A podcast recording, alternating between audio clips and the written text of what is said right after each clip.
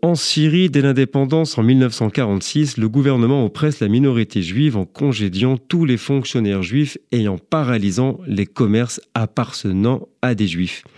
Pour rappel, nous sommes aux sorties de la Seconde Guerre mondiale dont vous connaissez le bilan pour les juifs. En 1947, Alep comptait une communauté juive d'environ 10 000 personnes et y était présente depuis 2000 ans.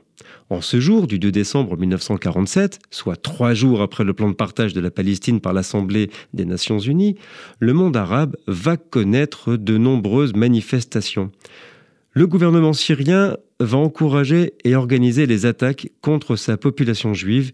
Des émeutes vont éclater dans le quartier juif d'Alep. Toutes les synagogues ont été détruites. 160 vieux rouleaux de la Torah de la synagogue Barsita ont été brûlés. Environ 150 bâtiments, 50 magasins et bureaux et 5 écoles ont été détruites.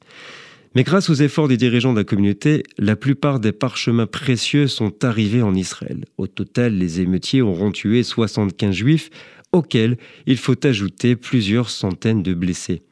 Environ 6000 juifs ont fui la ville, beaucoup d'entre eux ont secrètement traversé la frontière avec la Turquie et le Liban avant de s'installer en Israël, l'Europe ou l'Amérique.